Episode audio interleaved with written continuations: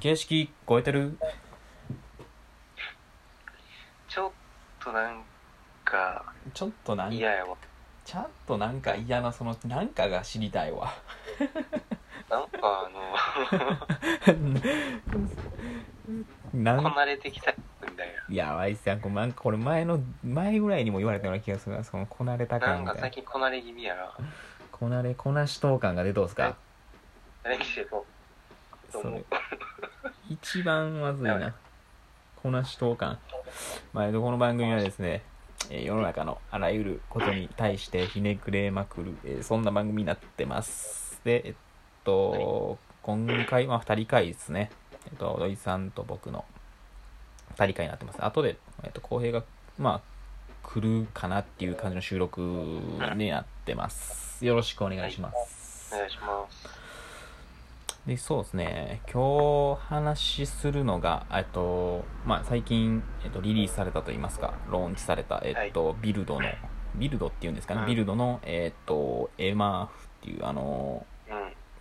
まあ、誰でも簡単に家具が作れちゃうというえサービスが、えっと、始まってまして、まあ、このサービスっていうのが、まあえっと、オンライン上で、えっと、自分の好きな、えっと、サイズとかうん、えっとまあ、まあサイズですねサイズだったりとか、えっと、木材とかそういうマテリアル素材とかを、まあえーオンラインのそのえーっとまあインなんていうんですかねツールを使ってネット上の 3D で立ち上げて自分で好きなようなこうカスタマイズじゃないですけど家具を、えー形を作る作れるんですけど、まあ、そのデータを、えーっと作ったデータを、えーっとお近くの、えー、と工務店だったり、えーとまあ、ホームセンターカインゾームかなカインゾームとかそういうところに、えっと、置いてるショットボットみたいな、えっと、機械で、えっと、発作して、えっと、入手するというサービスなんですけど簡単に言うとざっくり まあそのサービスがそのビルドっていう会社があのまあショップボットっていう機械なんかな加工機械を、そうですねまあ、いろんなホーム店とか、えーっとカインズホームとかに納品というか設置しててはいでそこを拠点化してもうなんかものづくりを広げていこうという活動をしていてうん、でその一環としてその今ユージが説明してくれた m マーフっていうサービスう始ん、めて、で、そのショップボット通して、とみんなの工房にしていこうみたいな、はいニュアンスのですよね。そうなんですよでまあちま巷ではじゃないですけど、まあ、ネットで騒がれているのは、えっと、建築家だったり大工さんがもうこれから終わってしまうんじゃないかみたいなっていうのがねまあなんかつぶや職く人とどうなんですか、このサービスは。まあ、職人にとっておおいいですねストレートで、職人として、とって、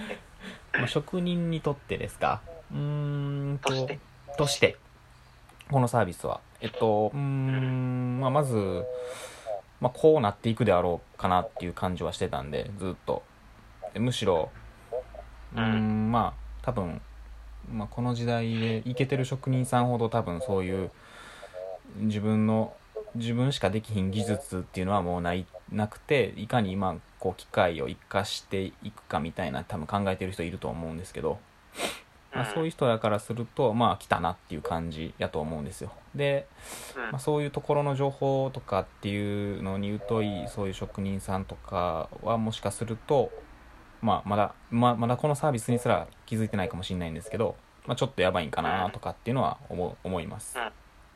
で、まあ、一方でそういう、えっと、社事とかやってる、まあ、宮大工級の人らの、まあまあ、手仕事的な話なんですけどまああそこはまあえっとの人らにまあ聞くと多分まだそのうんとまあこれから多分まだその家具とかああいう簡単な家具の仕様になってくると思うんですけど、まあ、複雑な多分そういうもっとよりできてくよりこうまあなんていうんですかね細部にこだわったようなものができるようになるのかなとは思うんですけど、まあ、まだまだっていう言い方ですけど、まあ、そこまでそのうんうん影響力みたいなのは、まあ、まだないんかなとは思うんですけど。うんまあ個人的にはうーんそうですねなんだろうな実際にい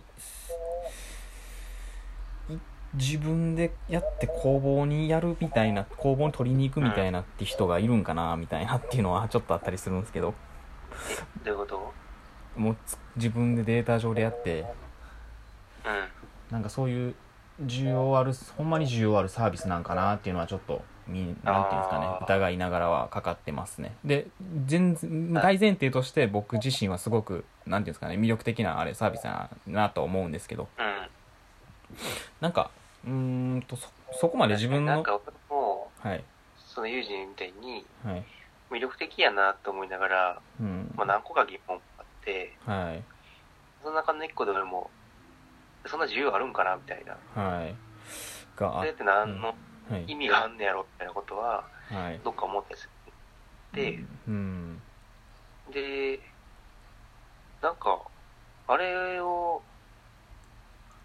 やりたい友情、起きたい自分のとこに、ショップボットと、今、こう導入したい。ああそっち側の目線ですねその工務店拠点としてなる側って話ですねそうそううーんなんか、まあ、ショップボット自体はすごくいい機会やと思うんですよなんで、まあ、ショップボットは欲しいですけど別になんかあのサービスに乗っかる乗っからん乗っかるなんか乗っかる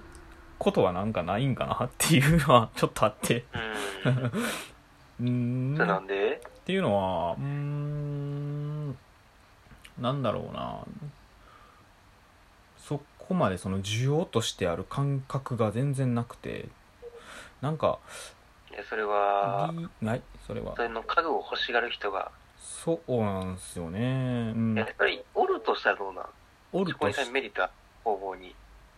あそうーいう仕まあ事ある大やん前提として仕事をしやてったことある中でそれをわざわざするメリットって、なんかあんのなんか、あの、すごい、あえて批判的な目で見ると、はいあなんか、あの工房の場所とか、その職人さんをただ、なんか、なんか遠隔で店員に仕立て上げてるだけなんかなと思っいて。や僕もそれもう愛愛がないなっていうなんか私は歓迎されんねやろみたいな、な んか、すごく、うんなんかちょっと冷たいサービスなんかなみたいなは、ちょっと、いや僕自身もそれは感じててなんかあれを見た時にすごいこううーんと消費されてるなっていう職人さん自体がっていうのはうん、感じててうーんすプラス愛がないっていうか、まあ、感情論みたいになってくるからあんましないですけどなんかうんそこって結構リスペクトみたいな尊敬を込めてしていかんとうーんなんか社会性みたいなところとかも、まあ、その職人さんに対するそういう業界のところとかもなんかうまくこううーん巻き込んでいけへんのかなっていうは気気がしてて今ただあのショップボットとサービスがすっげえもうドリブルしてるみたいな感じで。うんうーんなんかうーん個人としては結構、うんまあ、僕自身はあんまり、まあ、工房にはあんまりなんていうんですかねおおお今の段階ではそんなにないですねお起きたいとかってそんなんはなくて、うん、逆に、 その今、エマークの動画とかを見ると、割とシステマチックにはい、場所だけとか店員っぽく扱ってる感じに見えるけど、うん、実際置かれたら、そのお客さんとのコミュニケーションが発生するのかなと思っていて、うんうんうんうんうんでうんそこでなんか、いろんな アレンジの聞かせ方がどっかあるのかなとうんうんうん思いつつ、うんうんうん有事、例えばじゃあ有事の工房にうんはいショップボット導入しましたと。はやっいたら、どう使いこなすうーんどう使うまあ、エマーフ始めエマーフ始める、エマ単ー純フ、にじゃあ出力だけされて、はい。受け渡して、お金もらって終わりみたいな。それはなんか思んないっていう話やん。はい。応募から。うんうんうんうんうんうん。なんだろうな。うーん、もうちょっと、あれですね、その、まあ、例えばですけど、うーん、まあ、カスタマイズっていう話ですが、もう、なんていうんですかね、その出力した家具に対してどうカスタマイズしていくかみたいなとかも多分コミュニケーションの一つとしてあったりもしますしでプラス、えっとまあ、もし出力した家具とかをこう不動のものにしたいじゃないですけど作り付け家具にしてしてしまいたいとかとかなんかそういうところでまあなんていうんですかねまあうんとまあ、住空間みたいな施工みたいな話にももなんてなるんなりえるんかなとも思いますし、でまあそういうマーフのサービスではなくて、まあ、個人として普通になんか賃貸物件と、まあ、それこそまあ言っこのひねくれで言ってたああいうなんていうんですかねち賃貸物件に対してショットショップボットを 置いて まあカスタマイズしていくみたいなっていうところの可能性もあるんかなとは思いますね全然。なんでそのうーんエマーフがなんか真ん中にある感じではないんですよ自分としてはサービスが例えば、あねまあとうんすいませんちょっとお時間来たんあであ引き続きちょっと、えっと、このお話をしていこうかなと思ってい思おりますまた、はいえっと、次回お願いしますありがとうございましたはい、出ました。